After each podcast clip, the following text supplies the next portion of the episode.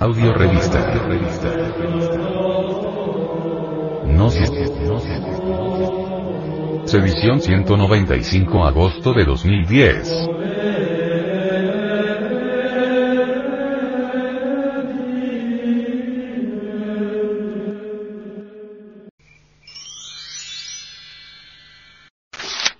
Tolerancia. El Evangelio crístico comentado por su santidad, el Dalai Lama.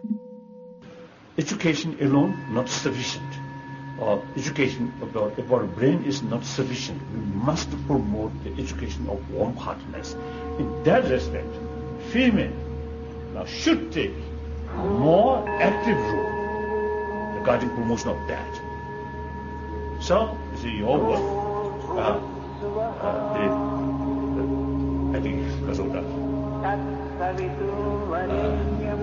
to Kasota villages, to, to uh, em- em- empowerment of women is very, very important. I fully support. I always appeal to people. Uh, another reason, 21st century should be century of dialogue. Previous century, whether we like it or not, it becomes century of bloodshed. Habéis oído que se os dijo, ojo por ojo y diente por diente, pero yo os digo que no hagáis frente al que os hace mal. Al contrario, al que te abofetea en la mejilla derecha, preséntale también la otra.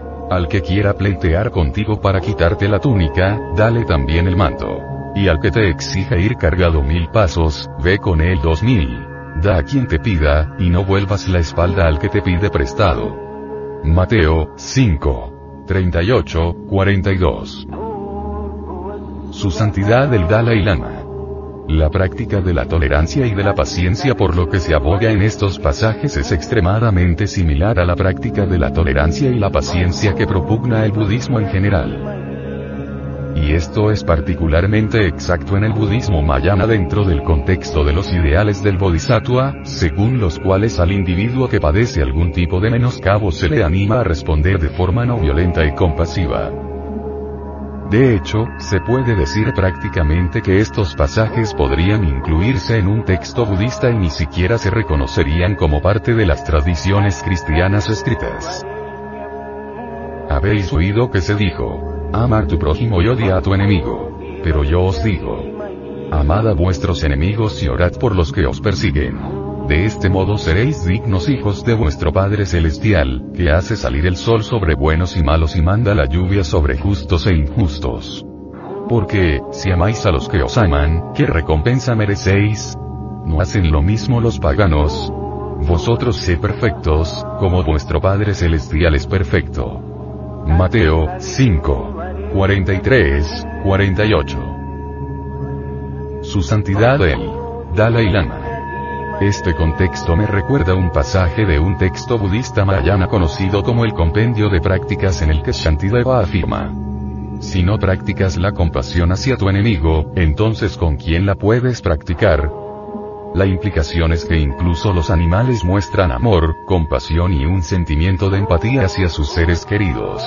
Ya que proclamamos nuestro compromiso con la espiritualidad y que practicamos la senda espiritual, deberíamos ser capaces de hacer lo mejor que los animales. Estos fragmentos del Evangelio crístico también me recuerdan las reflexiones de otro texto mayana llamado Guía para el modo de vida del Bodhisattva, en el que Shantideva establece que es sumamente importante desarrollar la actitud correcta enemigo. Si se puede cultivar la actitud correcta, los enemigos son los mejores maestros espirituales porque su presencia nos da la oportunidad de mejorar y desarrollar la tolerancia, la paciencia y la comprensión. Al desarrollar una mayor tolerancia y paciencia, será más fácil para nosotros desarrollar la capacidad de compasión y, a través de ella, el altruismo. De modo que, incluso para la práctica de tu propia senda espiritual, la presencia de un enemigo es crucial. La analogía esbozada por el pasaje evangélico a propósito del sol, que sale sobre buenos y malos, es muy significativa. El sol brilla para todos y no hace ninguna discriminación. Esta es una maravillosa metáfora de la compasión. Muestra el sentido de su imparcialidad y su naturaleza acogedora sin distingos. Al ver a la gente, Jesús subió al monte, y se le acercaron sus discípulos. Entonces comenzó a enseñarles con estas palabras. Dichosos los pobres en el espíritu, porque suyo es el reino de los cielos. Dichosos los que están tristes, porque Dios los consolará. Dichosos los humildes, porque heredarán la tierra. Dichosos los que tienen hambre y sed de hacer la voluntad de Dios, porque Dios los saciará. Dichosos los misericordiosos, porque Dios tendrá misericordia de ellos. Dichosos los que tienen un corazón limpio, porque ellos verán a Dios. Dichosos los que construyen la paz, porque serán llamados hijos de Dios. Dichosos los perseguidos por hacer la voluntad de Dios, porque de ellos es el reino de los cielos. Mateo 5. 1, 10. Su Santidad el Dalai Lama. Cuando leo estos versículos de las bienaventuranzas, lo primero que me viene a la mente es lo siguiente. Este pasaje parece indicar el simple hecho de lo que están dispuestos a emprender un camino y aceptar las dificultades y el dolor que ello conlleva cosecharán las recompensas de su compromiso. Cuando hablamos de un tipo de tolerancia que requiere que aceptemos la realidad de las dificultades, el dolor y el sufrimiento, no deberíamos concluir erróneamente que estas enseñanzas espirituales afirman que el sufrimiento es bello, o que el sufrimiento es lo que tenemos que buscar. Yo no suscribo tal punto de vista.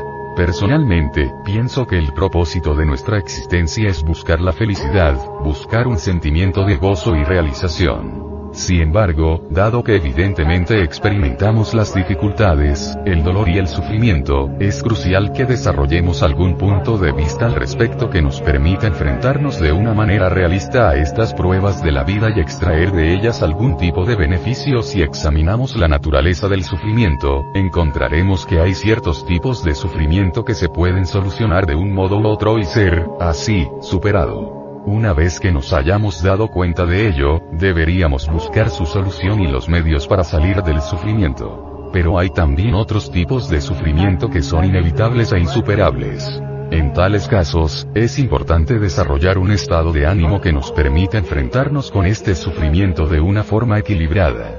Al obrar así, seremos capaces de aceptar estas dificultades cuando surjan. Tal actitud nos protegerá, no necesariamente de la realidad física del sufrimiento, pero sí de la innecesaria y añadida carga psicológica que conlleva luchar contra ese imponderable. Una de las maneras más eficaces de enfrentarnos al sufrimiento se encuentra en la guía para el modo de vida del Bodhisattva. Si el problema es tal que existe alguna forma de superarlo, si tiene solución, entonces no hay necesidad de preocuparse. Si, por el contrario, el problema no tiene remedio, entonces tampoco tiene sentido preocuparse por ello. Estos versículos de las bienaventuranzas también parecen señalar el principio de la causalidad. En tanto que no podemos usar el término sánscrito, karma, en el contexto bíblico, el principio general de la causalidad, que está detrás de la doctrina del karma, parece que sí queda aquí sugerirlo.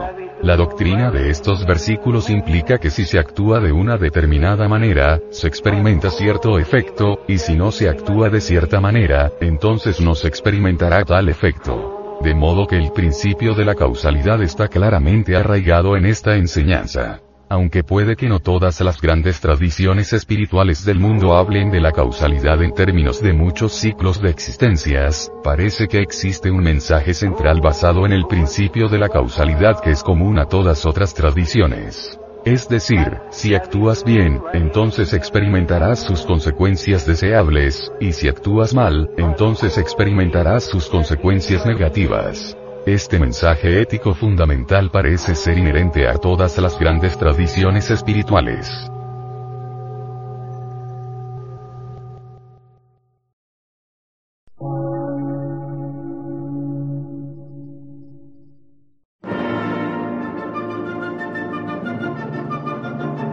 Emisora, gnóstica, transmundial por una nueva civilización y una nueva cultura, sobre la faz de la Tierra.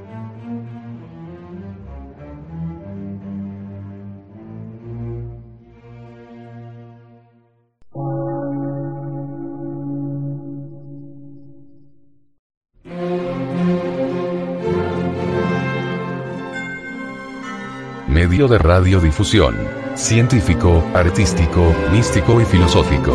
De la Asociación Colombiana de Centros de Estudios Gnósticos, Antropológicos, Psicológicos y Culturales. A. C.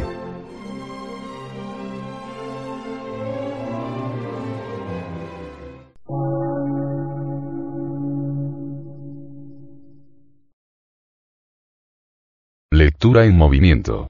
Difusión sin fronteras.